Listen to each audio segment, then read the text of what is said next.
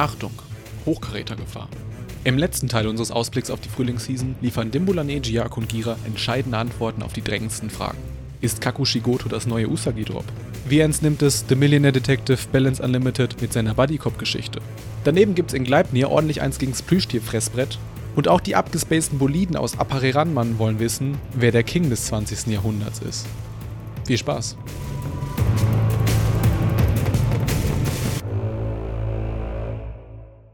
Willkommen zurück zu Shortcuts Folge 117.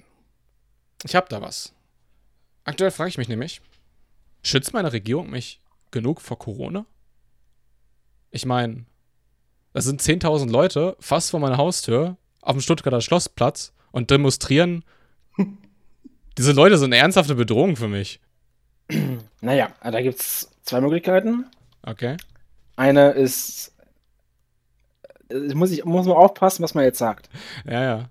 Ähm, jeder kann ja seine Meinung haben, wie er, wie er möchte. Also äh, jeder hat das Recht darauf zu denken, dass das, was ich eigentlich damit sagen wollte, sind einfach dumm. Ja, die sind, keine Ahnung.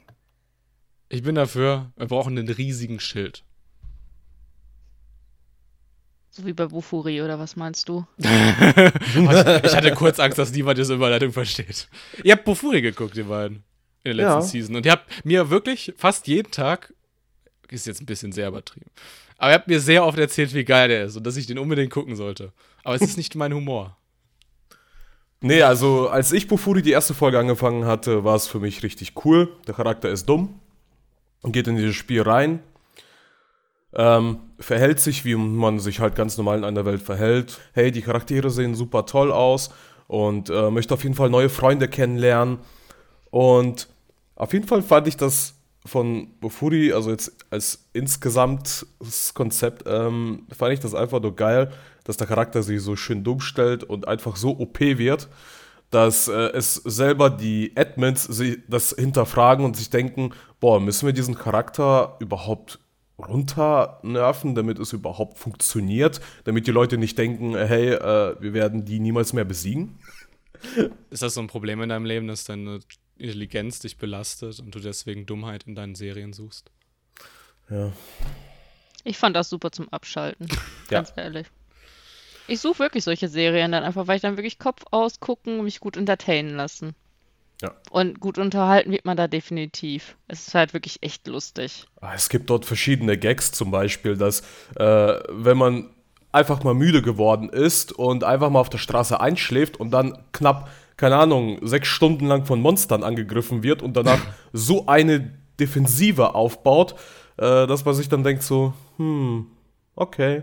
Und äh, bei solchen Gags halt, also die sind, die sind auch durchgehend und schleifen sich bei Bufuri echt durch.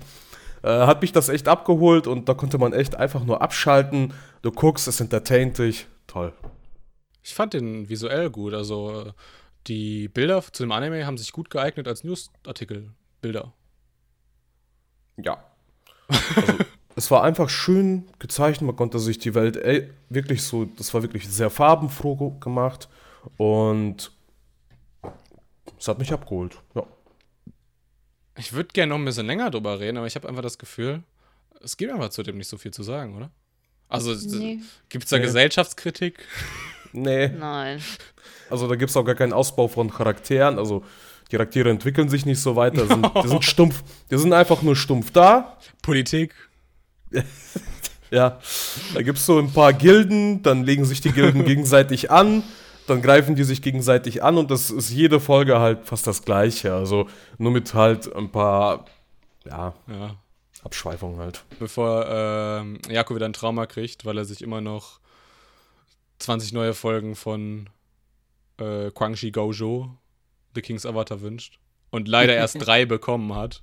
Wie schade. Man darf ja noch hoffen. Man darf ja noch hoffen. Ja, man darf ja noch hoffen, dass es, dass es sich zu einem Sword Art Online entwickelt, ne? Ja, Gott, so mit, mit 30 Spin-Offs. Soll halt nicht wie Sword Art Online sein von der, von der Art, sondern einfach nur von der Release-Häufigkeit. Und da gibt es ein King's Avatar Videospiel. Und die Leute, die Fans, und die Fans sind so energisch, dass sie das äh, das MMO aus dem Game nachbauen in so Wirklichkeit und so. So wie bei SAO. ja, das Problem ist, ich habe mir da ja schon echt Gedanken drüber gemacht und es geht leider nicht. okay, es geht leider nicht. Ich würde sagen, wir schauen uns mal an, was wir heute für Anime haben. Gira, Guest First. Was hast du mitgebracht? Ich habe mitgebracht Kagushi Goto. Ähm, ausnahmsweise heute mal was Comedy-mäßiges in Richtung Slice of Life. Was hast du denn sonst die Seasons immer mitgebracht? Eher so ernstere Titel mit viel Action meistens. Einmal habe ich auch was Comedy-mäßiges, ein, ähm, ein Isekai mitgebracht, hier dieses, also mit dieser Mutter, die. ah, Ähm, Okasan Online.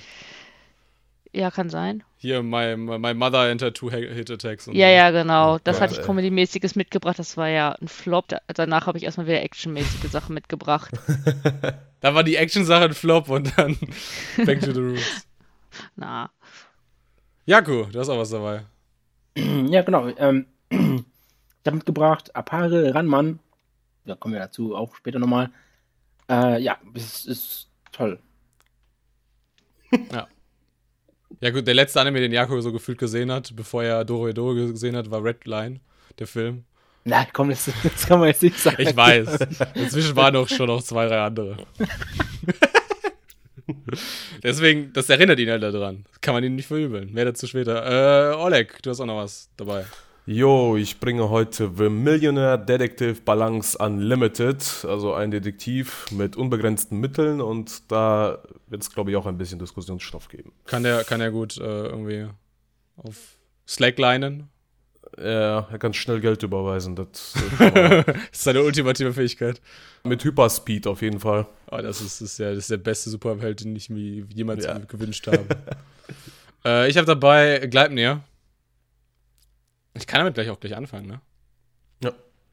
Aber eigentlich, eigentlich will ich das gar nicht. Entschuldigung. Der hat äh, zwölf Episoden. Genre-Text und Action-Drama Edgy Mystery. Und adaptiert von einem Manga, deswegen habe ich den auch mitgebracht, weil ich habe diesen Manga gelesen. Ich habe gelesen, ist wichtig. Studio, man könnte meinen, es ist PA Works, aber dann sieht man, es ist irgendwie doch nur Pine Jam. Simulcast gibt es bei Wakanim und die Beschreibung. Wieso nehme ich bloß diese Gestalt an? Kagaya Shuichi besitzt eine gefährliche Fähigkeit, mit der er sich in ein Kuscheltier verwandelt. Er macht Bekanntschaft mit dem geheimnisvollen Mädchen Claire, das bei ihm diese Kraft zum Vorschein bringen kann. Gleichzeitig geschehen nach und nach abnormale Vorfälle, die Shuichis Alltag aus den Fugen bringen. Außerdem wird er von Monstern angegriffen, die die gleichen Fähigkeiten wie er besitzen. Shuichi und Claire werden in einem Kampf der Monster verwickelt, der sich um Münzen dreht, die eine gewaltige Katastrophe heraufbeschwören. Die beiden verbünden sich und bieten ihrem Schicksal die Stirn. Es scheint ein sehr lebhafter Ausflug in eine japanische Arcade-Halle zu sein. Wenn Münzen die Währung sind. Vielleicht äh, können wir da psychologisch was aus der Kindheit des Mangaka. Da- Daniel hat mich quasi schon verloren, als du Genre-Text Edgy vorgelesen hast. Und in der ersten Folge hat man auch, würde ich auch sagen, genug davon gesehen. Ähm, ich weiß nicht, Ja. ist es im Manga auch so? Ja, klar. Ja. Also, also ich weiß nicht, ich weiß nicht, also mein Take auf diesen Anime ist, ähm, das ist edgy, das ist unheimlich unangenehm, diese, diese Unkontrollierbarkeit und diese Intimität, das ist total unangenehm. Und das, ich glaube, das, also, ist jetzt kein großer Hot-Take, aber für mich ist diese Verwandlung einfach eine Metapher aufs Erwachsenwerden. Weißt du, dass man auf einmal ein Monster ist, so mit 16? Und fast jemanden vergewaltigt. Okay. Er hat sie gerettet. Ja, aber dann fast vergewaltigt. O- Oleg, Oleg, so kann man Straftaten nicht gutheißen. So funktioniert das nicht. Ja, stimmt. Nee, aber ich fand halt den Einstieg eigentlich ganz cool. Ich dachte, mein Videoplayer ist kaputt. Ja, also das, das dachte ich auch erstmal. Ich so, ich habe erstmal gedacht gehabt, ich so, hä, so was passiert da? Man sieht überall nur so schwarze Quadrate, als ob da so, ähm, man kennt es ja, als ob man so eine, keine Ahnung, von der Technologie her einfach so eine mega Maske hat und dann irgendjemand dir eine reingehauen hat, dass du einfach nur alles so ähm, von links nach rechts halt siehst. Das fand ich halt auch interessant von der Kameraführung. Oleg ist ein Cyborg, confirmed. So. Wenn man ihm gegen den Kopf leid. haut, dann, äh, Ja. dann, dann spinnen seine, seine Re- Rezeptoren. Genau, und dann passiert es halt einfach nur und ich kann mir so vorstellen, dann geht er einfach zu diesem einem Automaten und sieht einfach so eine Münze, da ist einfach so ein Stern drauf. schmeißt da rein und da kommt ein Kerl heraus. Denke ich mir so. ich so, okay, ich habe ich hab wirklich mit einem Getränk gerechnet, aber nicht, dass da, das jetzt aus einem Automaten, da passt noch nicht meine Hand durch, da hat, äh, ne, das geht gar nicht. Und da kommt einfach eine Person raus, raus und so, ich bedanke mich für dich, dass du mir diese Münze gegeben hast. Hier, ich werde dich belohnen, ja. Und hier hast du dein Getränk. ja, und das ist dein Getränk. Das war ja richtig geil, ey. Und also wir haben hier auf jeden Fall einen Charakter, den, das fand ich auch interessant, dass er sehr, sehr zurückhaltend ist, sehr ängstlich ist, auf jeden Fall. Ähm, aber trotzdem mutig genug, um in Situationen reinzuspringen, um zum Beispiel jetzt, dass er die Claire halt dort gerettet hat, obwohl er seine Fähigkeit nicht anwenden wollte. Und ähm, ich denke mal, das wird sich auch in den nächsten Folgen auf jeden Fall zeigen, wie er sich da halt weiterentwickeln wird also was sich weiterentwickelt, ey, das, ist so eine Memme, da bleibt auch eine Memme bis Folge 12, Mann. Ich, das aus, ich mag so, ich mag solche Charaktere einfach nicht, ich weiß es nicht.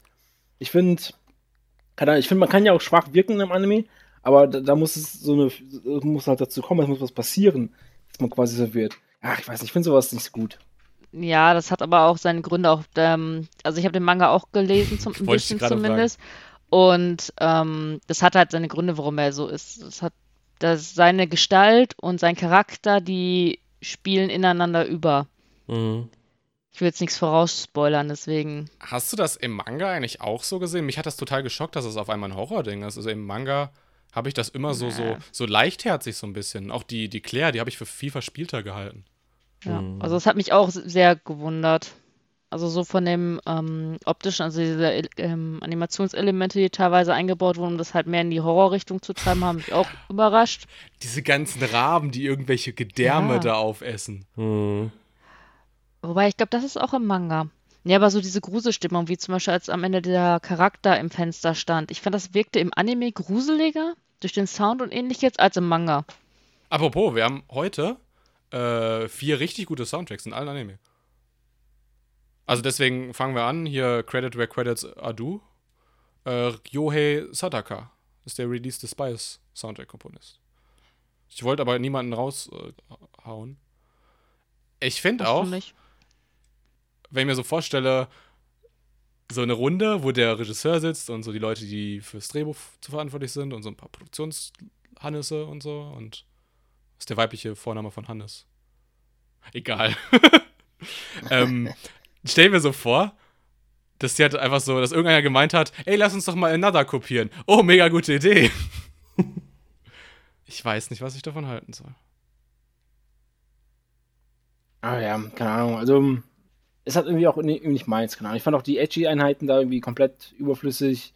Also, wenn es schon so, schon so Horror, also so, so Mystery-mäßig sein soll, dann sind es fast schon so Genres, die sich eigentlich nicht miteinander zu kombinieren ja, sind. Ja, ist unangenehm. Meinst du dieses Schatz auf Claire oder als sie sich ausgezogen hat und ähnliches? Ja, zum Beispiel in der Szene, wo sie da am Ende in, diesem, in der Wohnung sind und die eine da durchs Fenster kommt und diese angreift. Mhm. Danach verwandelt sie sich ja und dann davor aber gibt sie irgendwie unserem MC so einen, so einen Kick. Und während dem Kick muss man natürlich einen Panty-Shot zeigen. So, Warum ja. auch immer. Ist halt gerade eigentlich eine, ja angespannte Situation. Und da muss man das halt irgendwie so auflockern. Äh, Hörst so Techno-Beats oder sowas.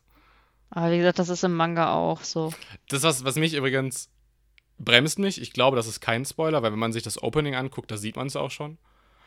Das Ding geht jetzt in so eine Battle Royale-Richtung. Und das ist halt eine mega die Verschwendung von diesem Aufbau.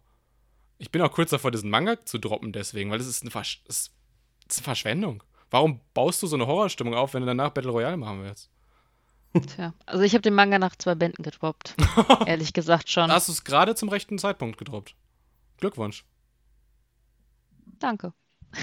ich war zwar mal überlegen, den weiter zu lesen, weil ich halt von vielen gelesen habe in so Social Medias, dass äh, die ihn total gut finden, aber irgendwie, weiß nicht, habe ich immer andere Sachen eher dann bevorzugt gekauft. Aber eine Sache will ich mit euch noch sprechen. Sommer als Setting. Weißt du?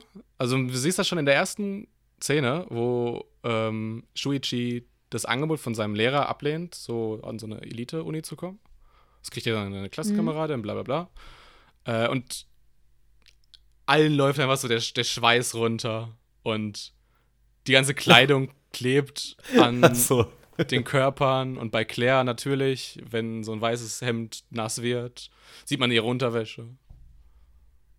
Das ist eigentlich eine clevere Idee, so dieses Sommer als Setting und die ganzen Charakterdesigns, die haben auch alle immer feuchte Haare. Sommer, ne, schwitzen und so.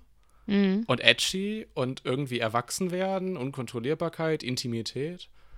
Ich sehe da schon äh, Gedanken. Ich mag Gedanken.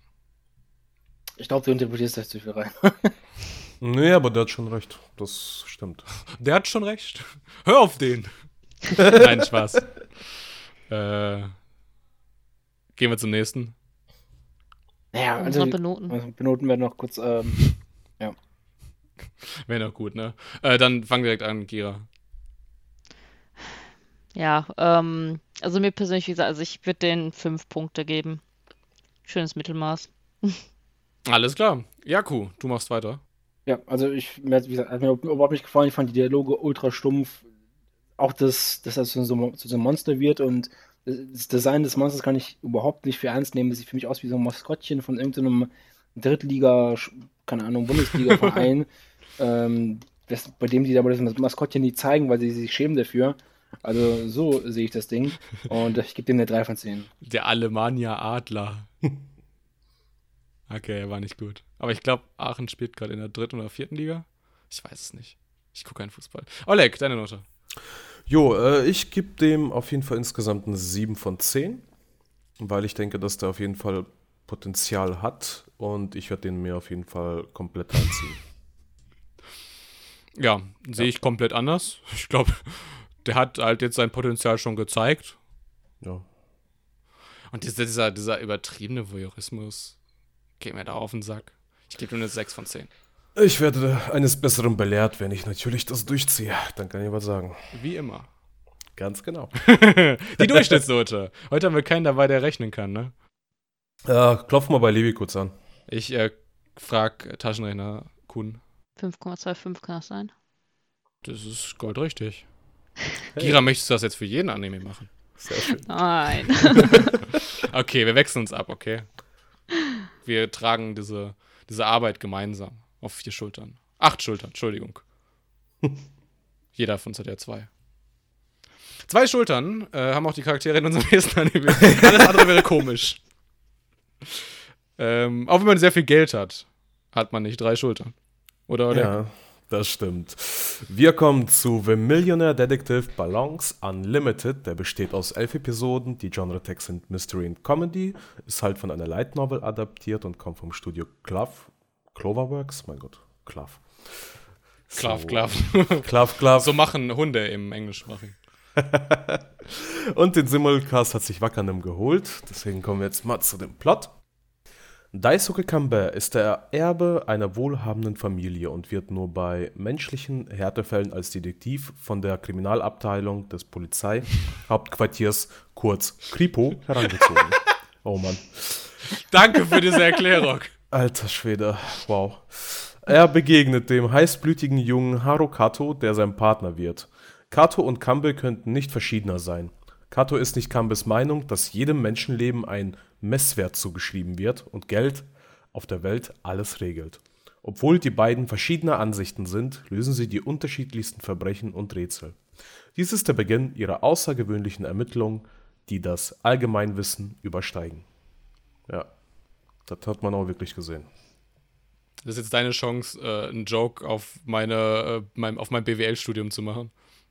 Ja, wenn wir hier über Allgemeinwissen sprechen, da ist, glaube ich, dann Dimbola auf jeden Fall ein Rang höher als ich. Also so sehe ich das genauso wie bei äh, Kambe und Haru. Also bist du Kato? Ja, so sehe ich mich das. Du bist natürlich reicher als ich. Das ist Ich wollte gerade sagen, geil, dann bin ich ja reich. Kaufst du auch per Hightech-Brille ganz schnell alle Sachen auf, die du benötigst, um Fälle zu lösen? du, Und ich. updatest Versicherungen von Autos, die du gleich rammen Also wirst? so eine Brille würde ich mir echt wünschen. Also ich finde, mit der Uhr schon zu bezahlen ist schon geil. Aber mit der Brille, dass du ein, einen Computer in dieser einen Brille hast, also einfach eine coole KI, wo du sagst, ja, äh, ich möchte jetzt 20 Euro überweisen und dann zeichnest du so mit dem. Millionen. Ja, Wir haben es doch. gut. Ja, sorry, sein Dispo ist vielleicht so hoch, aber meins nicht. Der, hat, der braucht gar kein äh, Dispo, weil sein Balance, also das steht ja immer auf amerikanischen äh, hier Kontoauszügen steht immer äh, hier Balance, Doppelpunkt, und bei ihm steht einfach nicht eine Zahl, sondern Unlimited. Und endlich viel Geld. Apropos, äh, das war ein voll das coole Detail. Am Ende der Folge stand ja quasi, wie viel äh, Schaden er verursacht hat. Das waren irgendwie so Ja. 110.000 Yen oder so. Ne, Quatsch. 110 Milliarden Yen. Das sind umgerechnet 11,7 Millionen Euro, die er in dieser Folge Ja. vernichtet hat. Ja, ich habe auch, ich habe da auch ein bisschen weitergeschaut. Ich glaube bis Folge 2. Du fandest ihn doch kacke. Ja, deswegen ja und deswegen habe ich ihn ja weitergeschaut. Ja, es macht Sinn. Ich gucke auch immer Ja, das ist auch. Ich habe auch was so fertig geschaut. Also ich lasse mich ja erst so ab bei drei Folgen überzeugen. Ist so, hm, lohnt es sich oder lohnt es sich nicht? Findest du ihn jetzt besser? Ähm, nein, der ist genauso dumm weitergeblieben. Also Echt, ihr fandet den Kacke? Oh, Gira und Alex sind unterschiedlicher Meinung. Ja. Ich fand den, ich fand den leider nicht so. Also bei mir haben so die Gags manchmal nicht so gezündet. Die haben alle gezündet. Ach bitte. Wie, wie der Auspuff seines Autos. Ja, natürlich. Ich, ich bitte dich, allein das Auto, äh, keine Ahnung, es war ein Rolls-Royce, nehme ich mal als Beispiel jetzt. Ja, irgendwie sowas. Ja, auf jeden Fall ist das Ding so gepanzert. Der Typ fährt eiskalt geradeaus durch die Straßen und catcht alles weg. Der Wagen hat noch nicht mal einen Kratzer ab. Aber überleg mal, das war der erste Auftritt von diesem Charakter.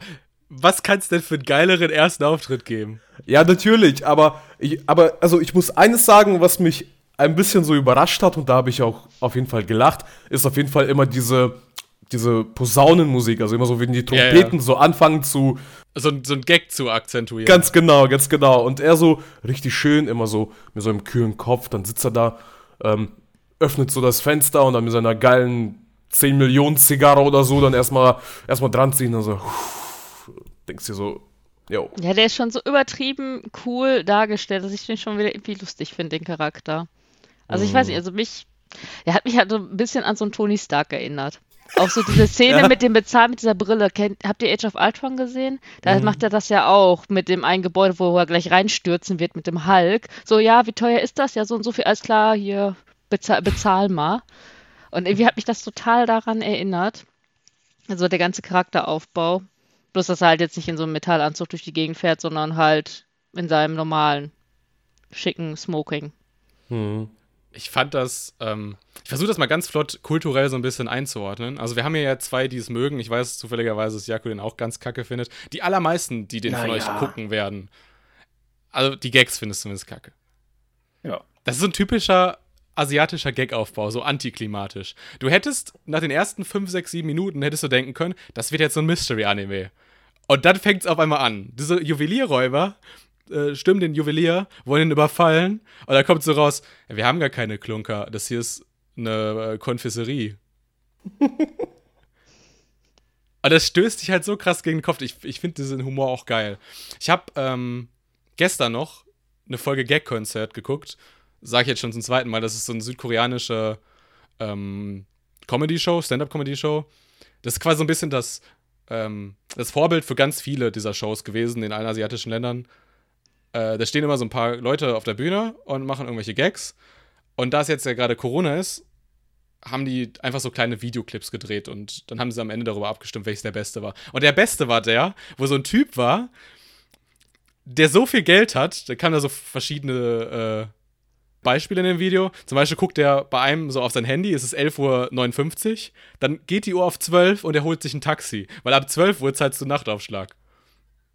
Asiaten finden das lustig, wenn Leute übertrieben verschwenderisch mit ihrem Geld umgehen. Weil viel Geld heißt bei denen halt einfach, dass sie sich das hart erarbeitet haben. Bei uns heißt das halt so Neid und sowas.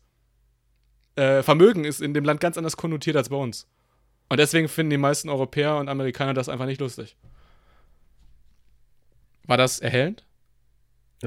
Das hat nur jetzt nicht ganz zu der Konfessorie gepasst und damit hast du eigentlich eher den Hauptcharakter erklärt, aber Ja. das war trotzdem erhellend, ja. Ja, wie gesagt, ist ja halt Geschmackssache. Ähm, die, in, in Asien findet man das vielleicht lustig, äh, das mit dem Geld, äh, wie das halt, beziehungsweise Reichtum gehandhabt wird, gewertet wird, das stimmt schon, dass es quasi ein Unterschied ist. Aber, keine Ahnung, ich fand jetzt nicht unbedingt deswegen das jetzt nicht so witzig. ich finde einfach halt diese, diesen Stil nicht so, nicht so witzig. Einfach halt dieses, wir bauen Spannung auf und dann kommt die Pointe. Das ist halt sehr, vor allem wenn man das halt mehrfach im Anime dann macht, ist es halt, verliert es halt seine Wirkung, finde ich. Ja, stimmt. Ähm, es gibt vielleicht ein, zwei Szenen, also die beste Szene auf jeden Fall, die ich fand, äh, wo ich wirklich auch dann äh, gelacht habe, beziehungsweise es gab zwei witzige Szenen, finde ich. War die eine Szene, wo sie dann, ähm, es war relativ Mitte, ja, also gegen Ende, wo sie quasi auf diese Verfolgungsjagd waren, ähm, von diesen zwei Räubern, mit ihrem, wo die dieses Auto gestohlen haben. Wo, wo zufälligerweise eine Bombe drin war. Ja, und wo dann sie quasi um die Ecke fahren und die Kamera quasi auf die Polizeiautos schaltet und man einfach sieht, wie die Polizisten einfach halt mit den Autos durchfahren und irgendwie einen Unfall bauen halt und sich überschlagen und alles. Also komplett übertrieben. Aber das fand ich schon wiederum ein bisschen.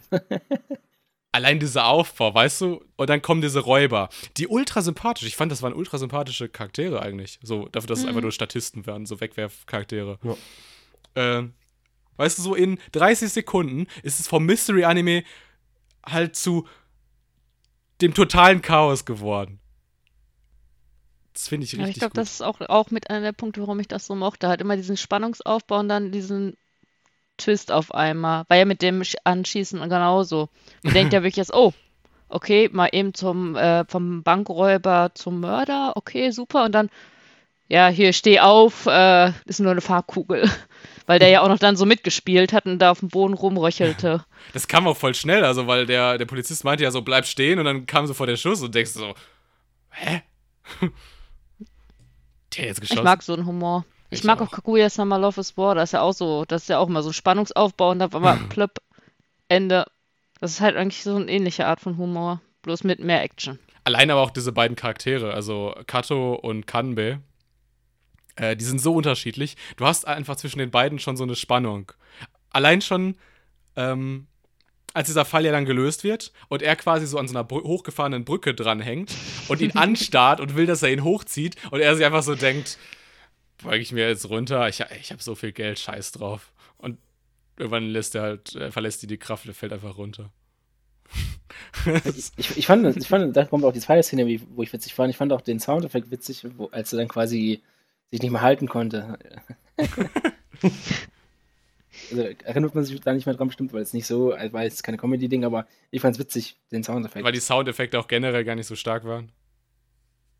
ja. Also Soundtrack, Soundtrack war super. Äh, das hat Yugo Kanno gemacht. Das ist aktuell ein absoluter Lieblingskomponist.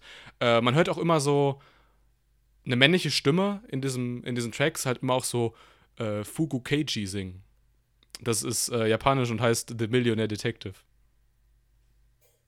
Na, macht ja, Sinn, wie der ne? Titel. Ja, ja, genau. Und das kommt auch immer nur in den Szenen, äh, wo er zu sehen ist. Ganz am Anfang ist so ein, so ein schneller Wechsel. Jedes Mal, wenn es zwischen Polizeirevier und ihm hin und her schneidet, wechselt die Ost so ganz leicht. Die sind recht ähnlich, die Tracks, aber die haben trotzdem Unterschiede. Mhm. Und das ist ein ganz schneller Schnitt, so des Soundtracks. Das sieht man sehr, sehr selten. Jo, habt ihr noch was zu sagen? Ja, also im Vergleich zu einem normalen Mist, äh, hier Detective Anime ist es ja schon was anderes. Es ist ja schon wirklich fast schon nur auf Comedy ausgelegt. Und ich gehe mal davon aus, dass die weiteren Folgen auch so einzelne Folgen sein werden, die quasi für sich selber stehen. Wie halt irgendwie mit seinem Unlimited Money unkonventionell irgendwelche Fälle löst. Ja, ich glaube, das ist auch fast schon eigentlich der richtige. Weg, Aber ich finde es generell, Detektiv-Anime ist schon schwer. Also, wenn man das wirklich dann auf die Comedy-Schiene macht, kann es doch noch funktionieren, finde ich. Weil sonst, ja. Das ist einfach zu viel Konkurrenz. Aber apropos, äh, Taku Kishimoto, unseren äh, Konichi 2019 Ehrengast, der hat das geschrieben. Ich bin, äh, glaube ich, jetzt so langsam ein Fan von ihm. Der hat, der hat was drauf. So, gute Dialoge. Bevor ich mich aber jetzt in Industriedetails verliere, kommen wir einfach zum Bewerten. Oleg. 4 von 10. Wie gesagt, die Gags haben bei mir nicht gezündet so richtig und ich habe mir den einfach ein bisschen besser vorgestellt. Deswegen, also, Und der Anime bestand aber noch aus anderen sein als Gags. keine Zeit. Okay. Ich hab dich im Auge. Gira, deine Note. 8 von 10. Ich fand den toll. Und ich glaube, da kommt noch richtig was. Da kann man bestimmt noch einiges rausholen. Jaku.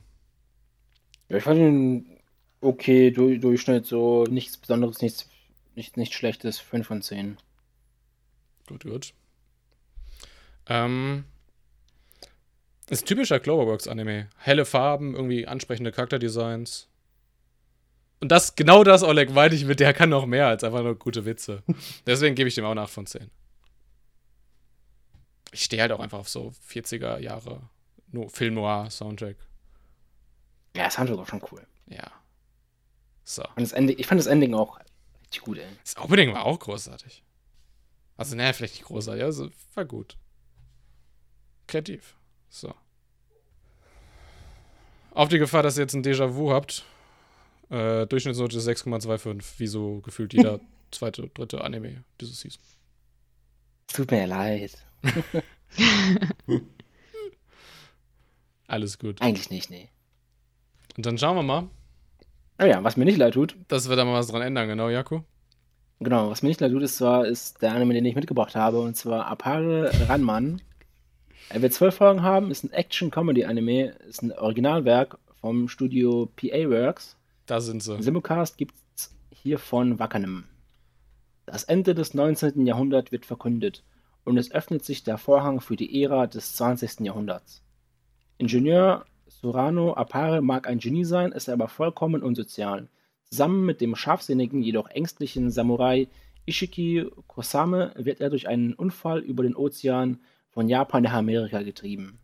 Ohne Geld in der Tasche entscheidet sich das Zweiergespann, an dem transamerikanischen Kontinentalrennen teilzunehmen, um nach Japan zurückkehren zu können.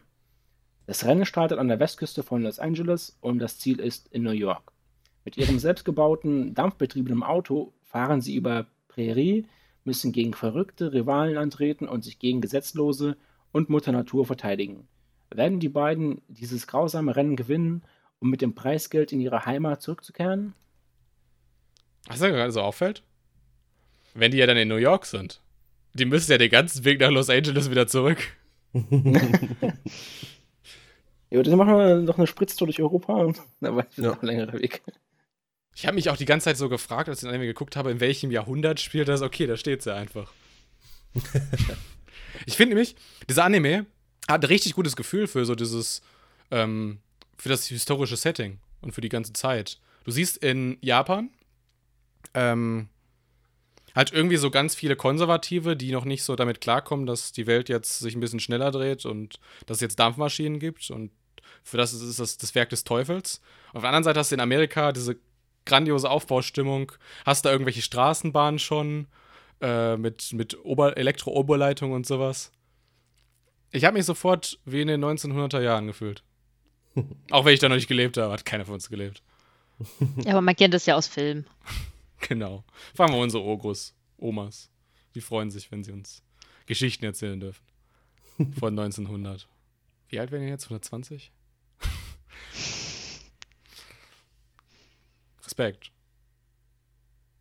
Ja, aber was kann man sonst noch zum Anime sagen? Also, Viel? auch, ähm, das ist, finde ich, schon so eine coole Sicht, wie du schon gesagt hast, von, von quasi Japan, deren Standpunkt und dann quasi Amerika, dieser, dieser Aufschwung.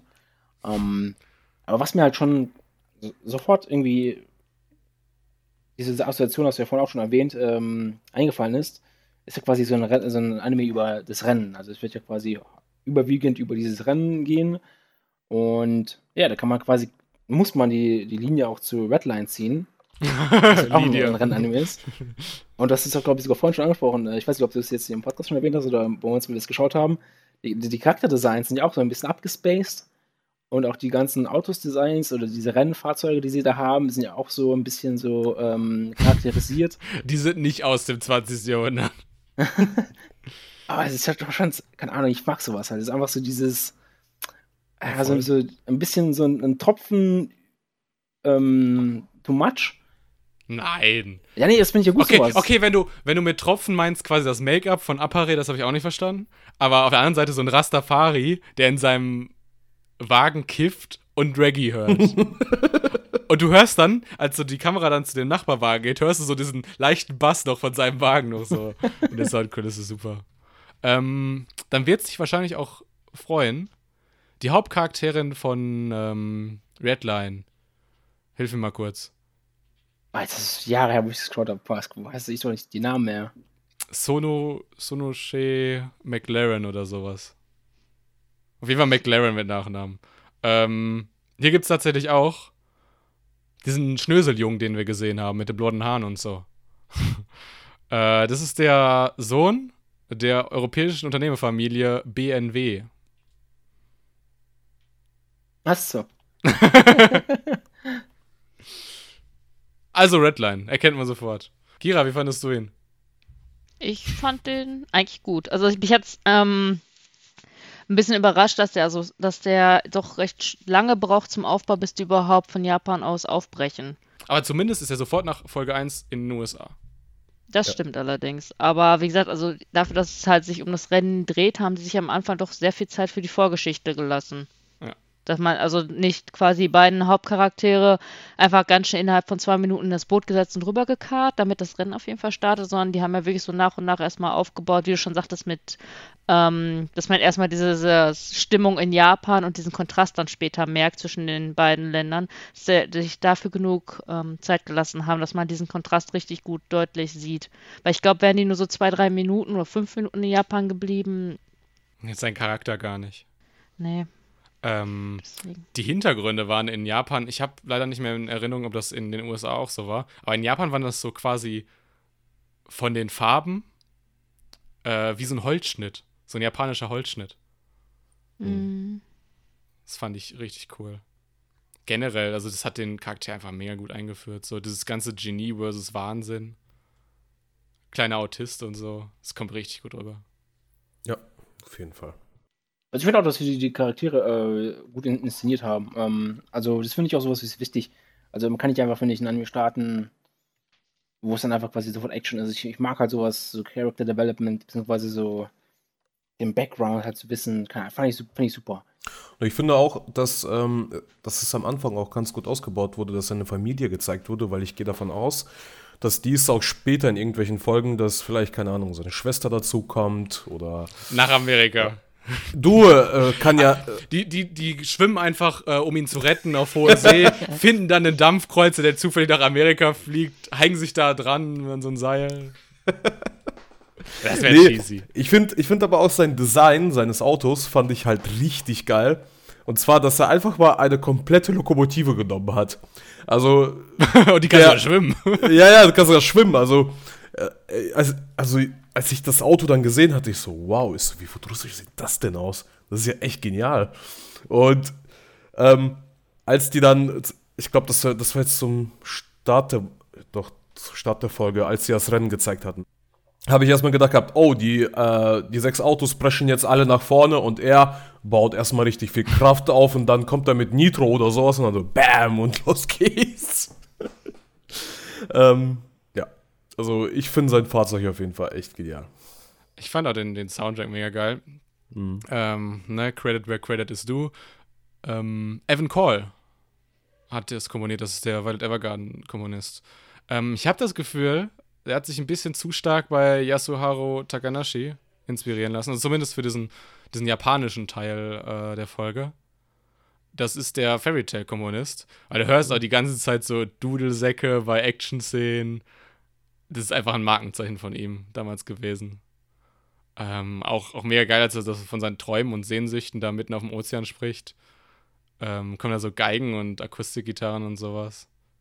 Oder irgendwie so eine Western-Gitarre für Slice of Life. Ein Banjo, als in den USA ankommt. Das ist, das ist kreativ. Auf jeden Fall abwechslungsreich, ja. Mhm. Hat, er, hat wer noch irgendwelche Assoziationen gehabt? Ja, es war so auf den Punkt gebracht, dass ja nicht so viel passiert in der ersten Folge. Ja. Aber, Das war so ein guter Einstieg einfach. Also in der zweiten Folge passiert auf jeden Fall schon wesentlich mehr. Ich habe das schon so für mich selber abgesteckt. Also wenn die jetzt einfach jede Folge irgendwie in Schlamassel geraten und sich irgendwie da raus manövrieren, so, das würde mir völlig reichen. Ja, aber da kommt noch ein bisschen mehr was mit. Also ich habe ein bisschen weiter geguckt schon. Ähm, das, da kommt noch ein bisschen mehr auch mit den Charakteren und alles. Also da kommen noch ein paar interessante Figuren dazu. Und ich glaube, dadurch kriegt das sogar noch ein bisschen Tiefe. Also es ist jetzt nicht nur stumpf Rennfahren, sondern wirklich so ein bisschen noch Charaktertiefe und ähnliches. Es ist schon krass, wie die das schaffen, so aus so einem neureichen Schnösel und irgendwie so einem Mexikaner und irgendwie so einer chinesischen Kampfkünstlerin, also ganz platten Figuren irgendwie was Geiles zu machen. Ja. Ich hatte sofort, als dieses Rennen gestartet ist, hatte ich so Assoziationen an diese eine Mario Kart-Strecke, wo auch so eine Straßenbahn mitten im Weg steht und du der ausweichen musst. Richtig großartig. Auch, auch Mad Ja. Max-Vibes habe ich bekommen, so mit Wüsten und sowas alles. Aber ich glaube, das wird schon wirklich noch richtig gut. Jo. Und es ist mal was Neues wieder, so, Ja. finde ich. Also ich glaube, sowas ähnliches gab es schon lange nicht mehr. Ein Mhm. Originalwerk. Der, der Ja. Regisseur hat vorher Taritari gemacht und irgendwie noch irgendwas Unwichtiges. Ja, okay. Taritari hat zumindest ein paar Fans. ähm, wenn das hier gut wird, dann hat der Regisseur echt gute Chancen, dass das sein das Werk ist, für das man ihn in Erinnerung behalten wird. Es klingt so, als ob er irgendwie. Als ob er ein Gott ist, ne? ja, ich will mindestens eine 8, als Durchschnittsnote haben. Ich gucke übrigens gerade, doch eine 7, hatten wir bei Sing Yesterday for Me. Dann hatten wir 7,875. Ich bin heiß. Los. du uns jetzt dazu anspornen, höhere Noten zu geben? Nee, gebt die Noten, die ihr euch aufgeschrieben habt. Aber wenn das unter 8 äh, ist, dann will ich die gar nicht hören. Gira, der Note. Gut, dass ich dem eine 8 gegeben habe. Ne? Okay. Ja, ich finde ihn gut. Also ich wurde gut unterhalten bisher. Und wie gesagt, ich finde, es ist mal was anderes. Durch das ganze Rennen und ähnliches. Jaku. Ja, also wie gesagt, ich fand ihn auch top. Ich finde auch das Setting cool. Ich, ich mag Renn- Rennanimes. Ähm, ich bin gespannt, was dann, wie es dann noch weitergeht. Für die erste Folge, das, ja, er muss sich jetzt leider enttäuschen. Ich habe dem echt jetzt eine 7 gegeben für die erste Folge. Ähm, wobei es vielleicht ein bisschen auch, so wie ich es auch erklärt habe, eigentlich nicht genug Ruhm ist, aber ich bleibe jetzt mal bei der 7. Ähm, ich möchte jetzt meine Wertung nicht verfälschen. Ähm, aber ich fand ihn super. Also ich werde auch die zweite Folge wei- weiterschauen. Ich bin mir auch zuversichtlich, bin auch zuversichtlich, dass der Anime dann auch quasi, wenn es dann das Rennen quasi beginnt, auch stärker wird. Vielleicht kriegen wir das ausgeglichen, Oleg.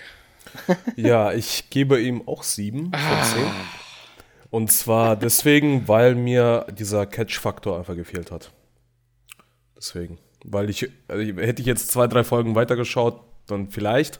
Aber auf jeden Fall war es ein guter Einstieg. Es ist einfach gut, es hat gut begonnen und es hat einfach nur gut, eine gute Kurve gehalten. Aber trotzdem gibt es einfach nur diesen, immer diesen kleinen Touch, den man halt braucht. Deswegen. bin herausgefordert, eine 10 von 10 zu geben, damit wir auf die 8 kommen im Durchschnitt. nee, ich habe bei mir eine 9 von 10 stehen.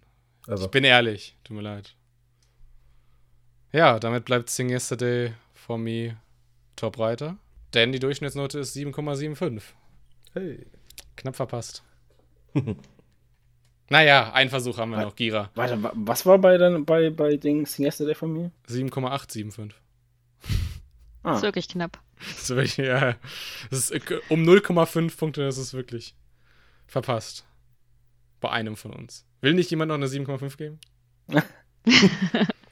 Nein, es ist, es ist auf Band. Wir können nichts mehr dran ändern. Aber wir haben noch einen Versuch. Gira. Ja. Und zwar mit Kagu Shigoto. Anfangs schon gesagt, eine Comedy-Mang... Äh, Con Conan?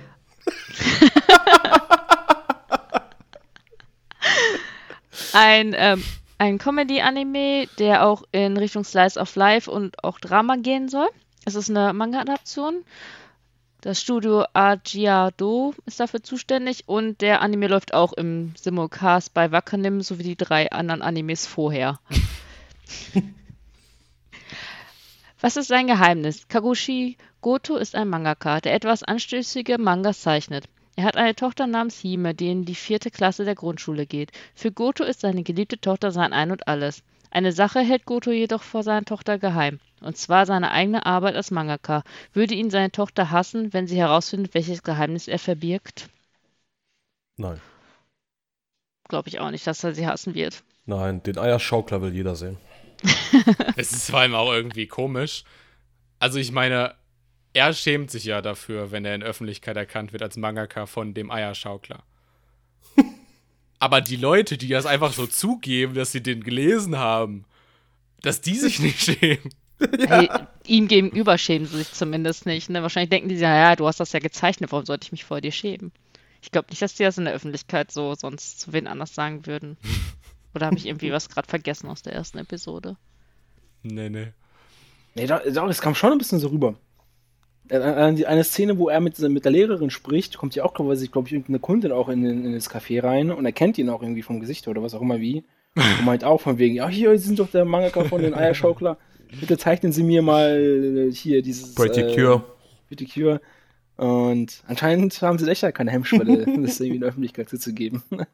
Ja, zumindest ihm gegenüber, ne? Das, das, allein schon der Name von diesem Anime. Weißt du, Kakushigoto, das ist sein Vor das, das ist sein Name. Das ist der Name der Serie. Das bedeutet auf Deutsch äh, Geheimnis.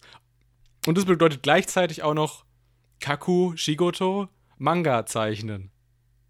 Das ist. Ja, das ist ein schönes Wortspiel. ja. Nicht nur eins. Ja. Ich weiß nicht, ob ihr, habt ihr äh, Sayonara Setsubo Sensei gesehen oder gelesen? Uh -uh. Uh äh, doch, ich glaube, die ersten paar Folgen habe ich gesehen, ja.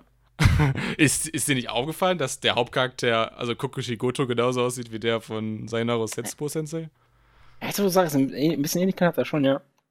Ja, das ist, der, der Anime ist so voll mit lustigen Anspielungen. Da fragt er auch seine Redakteure, welcher Manga denn gerade besonders erfolgreich ist. Und dann holen die da so einen Manga und da steht halt in der deutschen Übersetzung so drauf: Angriff auf die Windelmenschen. ist jetzt ein bisschen sehr wortwörtlich übersetzt, aber ne, Angriff auf, Attack on. Ja. So, Anspielung auf Attack on Titan. Ja, natürlich. also, das ist halt irgendwie alles so. Alles hat Windeln auf, alles hat irgendwelche. Außer er, weil er ist ja der große Mangaka, der nur zeichnen kann, wenn er nackt ist. Nicht mehr. Inzwischen zieht er, trägt er Schlabberklamotten. Ja. Aber ich finde das immer so geil, wie er sich halt versucht hat, so zu verkaufen an seine Tochter, dass er wirklich in einem so normalen Büro halt einfach nur arbeitet und sich dafür extra sogar ein ganzes Smoking, äh, nicht Smoking, einen Anzug halt einfach nur genommen hat. Dafür sogar in der Stadt zu irgendeinem Bekleidungsladen, wo so ein, ich weiß nicht, wie nennt man die? Männer, die sich hier mit Frauenklamotten verkleiden. Äh, Transvestit. Ja, genau. Da ist irgend so ein Transvestit und da wurde sogar richtig gut gezeichnet, muss ich sagen. Und der Transvestit nennt ihn ja Clark Kent, das ist ja der Name ja. von, äh, von Dingens, Superman. von Superman. Weil Superman ja auch immer arbeitet und dann sich so schnell umzieht als Superman und dann. Ja. Das fand ich auch richtig geil. Und ähm, immer dieses Hin und Her und dann diese Tagesabläufe, die halt auch dort immer passiert sind. Und er halt die ganze Zeit versucht, nur damit seine Tochter nicht herausfindet, dass er den Eierschaukler gemacht hat. Das, war, das ist einfach Dann nur geil. Dann fliegt doch beinahe auf, bei ihm zu Hause. Als sein, Re was, war sein Redakteur war das, ne, der einfach bei seiner Tochter aufgetaucht ja, ist. Wie schnell er auch dann nach Hause gerannt ist. Weißt du, schnell in diesen Laden rein, äh, noch schnell in den Anzug gewechselt und nach Hause gesprintet. Ja. Und das war auch eine der besten Szenen, fand ich. Das war, wo die Kinder halt versucht hatten, äh, wo er zufälligerweise wieder auf dem Arbeitsweg eine Katze gerettet hat mit seinem ähm, Schwimmreifen. Äh, Schwimmreifen, genau, und dann äh, trotzdem in der Zeitung, glaube ich, veröffentlicht wurde. Genau, da stand in der Zeitung, Mangaka rettet Katzen Leben. Katze, genau. Und die Kinder haben sich dann entschlossen, so, hey, ja, ich möchte auf jeden Fall, äh, dass wir ihn finden. Und witzigerweise hat der Vater dran gedacht, eine Schutzfunktion einzubauen und hat seiner Tochter gesagt, ja, geh nicht da auch da nach oben da zu diesem einen Bereich hin, weil dort, glaube ich, Geister, ne? Die Monster, Trendis. Die Monst Trendis. Die Trendis, genau. Dass es dort Monster gibt. Ja, und die Kinder haben sich da so aufgewacht, voll glücklich so dahin und äh, sind dann in diesen einen Laden reingegangen. Ich habe erstmal auch nicht gecheckt, was das für ein Laden ist. Ich sehe so Menschen so mit Tablets ähm, und alles war, und das war halt das Geile, das hat mich richtig überzeugt gehabt. Und zwar alles war so schön gedämmt. Also vor allen Dingen so diese Schwarzwerte, die auch halt da waren. Und keine Mangas in den Bücherregalen. Das auch. Und ich fand das auch cool, dass die ähm, versucht hatten, auch aus der Sicht des Kindes haben die es auch gezeigt gehabt. Und zwar war die Positionierung halt der Kamera immer von unten nach oben so. Also man mhm. hat halt diese Perspektive halt immer, ne, wie man halt nach oben schaut. Ähm, fand ich das halt richtig gut. Und hat sich dann das später einfach nur herausgestellt, dass die einfach bei einem Starbucks waren, wo schon die Kleine schon mittlerweile gesagt hat, wir sind doch hier in einem Star. dann ist die verschwunden. Ja. Und vor allen Dingen auch, wie dieses Starbucks-Logo geleuchtet hat die ganze Zeit. Das wurde ja richtig so ne, signalisiert. Ah, Wahnsinn. Also. Da ist auch noch so, mh, mm, so im zweiten, beziehungsweise so Übergang letzte Drittel, da sind auch ganz viele Anmerkungen irgendwie zur Manga-Industrie. Irgendwie. Ähm, Manga-Fürst. Nee, nicht gar nicht die Gags. wo so. zum Beispiel der Redakteur da meint, ja, es ist ja mein Job, dir zu sagen, dass du was zeichnen sollst, was du gar nicht magst. Und dann Mhm. steht da so Anmerkungen zur Manga-Industrie, Redakteure, Redakteure von erfolgreichen Mangaka schlagen ihn oft vor, sich wieder neu herauszufordern, damit ihr zweites Werk kein Flop ist und so. Weil das oft passiert ist. Der soll er ja jetzt auch, ne? Mit seinen Dark Fantasy Roman, äh, Manga. dann, dann trifft der Fujita Kazuhiro, kennt ihr den? Das ist der Typ, der äh, Ushio und Tora und äh, Karakuri Circus gezeichnet hat. Das ist halt eine richtig große Nummer in Japan. Ushio und Tora. Ja. Ich bin leider nichts, ne. hat auch noch nicht mehr. Haben wir sogar in der Season Review geguckt? Echt? Fickt euch. Nein, alles gut. ähm, es ist so, so ein bisschen dieses, ne, bei so kreativen Leuten, so Genie versus Wahnsinn. Gefällt mir viel besser als Bakuman. Hat, habt ihr Bakuman gesehen? Ja, Bakuman habe ich gesehen. Das kann ich so Ja. nicht fassen, dass, was du das Hm. gerade. Krass, mir. Ich finde, das passt auch nicht so ganz als Vergleich. Ich wollte es auch nur sagen, um euch ein bisschen aufzuregen. So. Jaku, haben wir deinen Lieblingsgag schon gesagt? Na, ich fand's halt, ich weiß nicht, also am witzigsten war wirklich auch das, was schon, was schon Neji gesagt hat, ähm, mit diesem Okay. Starbucks, wo sie da auch da drin waren und dann vor allem, man hat gesehen, wie Leute da an der Kasse stehen und dann halt die- dieses Gibblerisch da sagen, weil halt die. Und vor allem diese Ah, Raucheffekte. ja! Diese Raucheffekte waren auch Ah, richtig geil. Gut. Wo die dann also sagt, so, hey, Chocolate Double Flavor. Ah. Gut. Dann haben wir es doch. Fand's er lustig? Das Opening deutet da so ein bisschen auch schon drauf hin und der Song, dass dieser Anime noch viel mehr Tiefe hat als nur Gags. Hm. Und das siehst du so ein bisschen, als sie dann am Ende der Folge so zusammen im Bett liegen, äh, er und seine Tochter. Und er dann halt so, sie fragt, ja, warum wünschst du denn, dass ich Erfolg habe? Und dann meint sie so, ja, meine Klassenkameraden haben gesagt, äh, dass sich da Papas drüber freuen, wenn die Erfolg haben. Und dann meinte er so, ich will eigentlich nur Gesundheit und Zufriedenheit. Und dann meinte sie halt, so, ja, dann können wir ja Kult kaufen gehen. Das ist ja nicht der ähm, einzige Punkt, sondern ähm, das wird ja auch öfters noch angespielt, auch wo die Kinder zum Beispiel sich darüber über die Berufe der Eltern unterhalten und wo Oh, dann am ja. Ende rauskommt, dass die Japaner Mhm. das ja nicht machen, damit alle, damit niemand irgendwie niedergemacht wird, weil das eine Elternteil zum Beispiel schlechteren Beruf hat als von dem anderen Kind. Daran sieht man ja auch schon, dass es noch so eine ernste Richtung einschlägt. Oder auch einfach die Tatsache, dass der ähm, Protagonist, was er bereit ist, halt da auf sich zu nehmen für Strapazen, nur um, damit seiner Tochter gut geht. Weil er halt Angst hat, dass sie sonst totales Trauma kriegt, wenn sie herausfindet, was er in Wirklichkeit beruflich macht.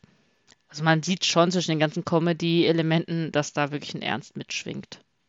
Schönes Fazit, wir kommen zu den Bewertungen. Sag gleich deine Note. Sieben von zehn. Echt? Ja, ich fand den toll. Ich hätte gedacht, du bist jetzt auch mindestens wieder bei einer 8. Aber ja. Jaku ist nicht so der Achtermensch, ne?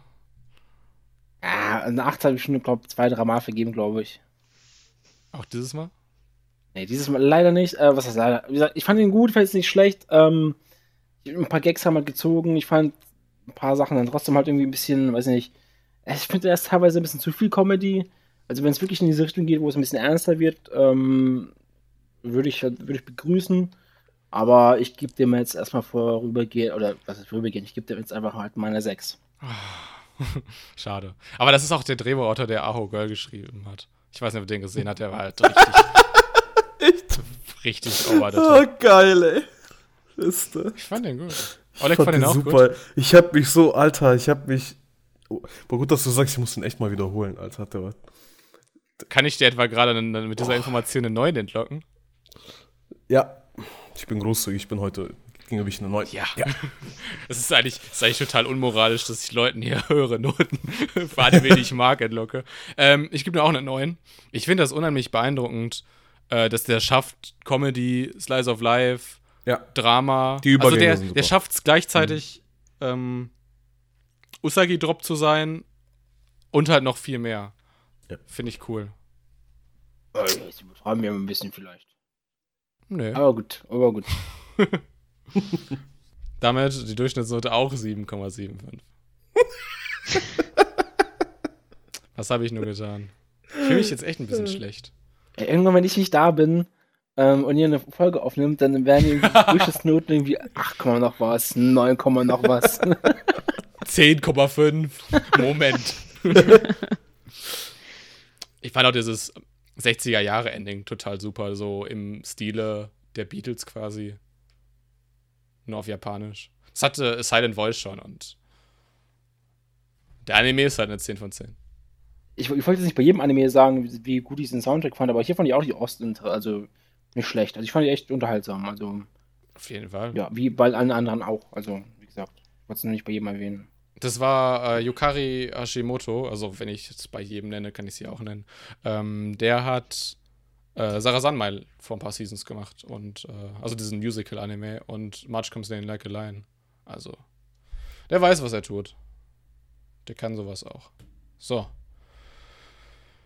Was wir gut können, ist über Anime reden. Äh, leider haben wir keine Anime mehr. Weil wird ja alles verschoben. Hm. Tja, dafür mü- müssen wir wahrscheinlich im Winter oder so dann fünf Folgen. Boah. Wenn das alles auf einmal kommt. Ne, so, so viele, so viele. Das Problem ist, äh, dass, Japan halt ein festes Limit an äh, Sendeslots hat.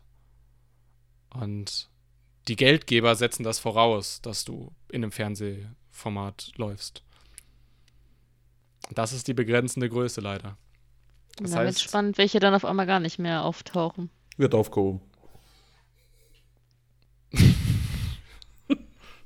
Nein. nee, äh, habt ihr das gerade im Kopf? Also ich weiß, Apare Ranman hört nach der dritten Folge auf. Äh, The Billionaire Detective hört nach der ähm, dritten Folge auf. Hm, Digimon, Boah, keine Ahnung. keine Ahnung. Ich habe mich damit jetzt noch nicht befasst. Ich habe nur gesehen gehabt, dass knapp 40 oder 50 Anime mit, also Filme und Serien halt komplett verschoben wurden. Irgendwie so einen Dreh. Da sind aber auch genau Filme mit drin. Ja, aber was, läuft- was läuft bei denen jetzt eigentlich dann in den Slots? Einfach Wiederholungen von Sachen? Ja. Ja. So wie es Pro 7 Max tut. Äh, lu- lustigerweise, dass du sagst, das hast du jetzt einfach nur so als Gag gesagt, aber es ist wirklich wahr. Äh, ProSieben hat angekündigt, Einsparungen bei ihren Sendern fürs Programm äh, vorzunehmen. Nicht schlecht, Oleg. Was? Danke. Hab nachgeguckt, äh, Kakushigoto läuft weiter. Glück gehabt. Okay. Uhu. Hierbei. So. Noch, wer weiß. Chira, bitte. Ja, Nix, nix. Einfach lieber nichts dazu sagen. Das ist besser. Sollen wir ein bisschen Service machen und äh, mal kurz, also wenn wir das Thema schon angerissen haben, Black Clover hört jetzt nach der nächsten Folge auf? oh, habe ich Zeit, es nachzuarbeiten. Boah, endlich, du, der ey. läuft Gott sei immer noch, Dank. oder was? ja, also Folge 132 schon. Ach du Scheiße, ich habe bei Folge 70 aufgehört. Ich Ja, auch irgendwie sowas. Boruto hört auf. Erstmal. One Piece. Äh, haha, was haben wir noch? Interessantes. Major Second Season interessiert eh nur schön. Äh, Kingdom habe ich noch hier drauf. Food Wars. Oh, echt? Naja. Oh nein. Ah, äh, Diary of Our Days at the Breakwater. Den hätten wir fast im Podcast gehabt, wenn wir vier Teile gemacht hätten. Aber das war es auch erstmal an Serien. Hm, Toll. Aber ja, alle, die in der Zeit nichts zu schauen haben, wenn die Sachen pausieren, ich empfehle euch allen Doro, Doro, äh, Doro Hedoro. Nein, tut's nicht. Uns nicht, ehrlich. Hey, Leute. gut, gut, dass wir in der festen Meinung sind. Ich unterstütze Jakobs Vorschlag. Das ist wirklich der nächste Anime, den ich gucken werde.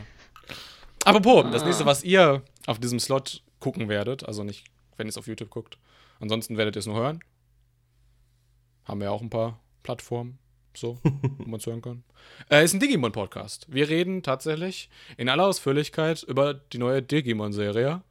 Und das können wir sehr ausführlich machen, weil der nach drei Folgen das jetzt aufgehört hat. Das heißt, wir haben gar nicht so viel Material zum Reden. Deswegen reden wir noch über Try, wir reden über Tamers, warum das die geilste Digimon-Staffel ist. oh, Hot Take. Vielleicht machen wir auch ein bisschen Digimon Adventures, damit Oleg nicht einschläft.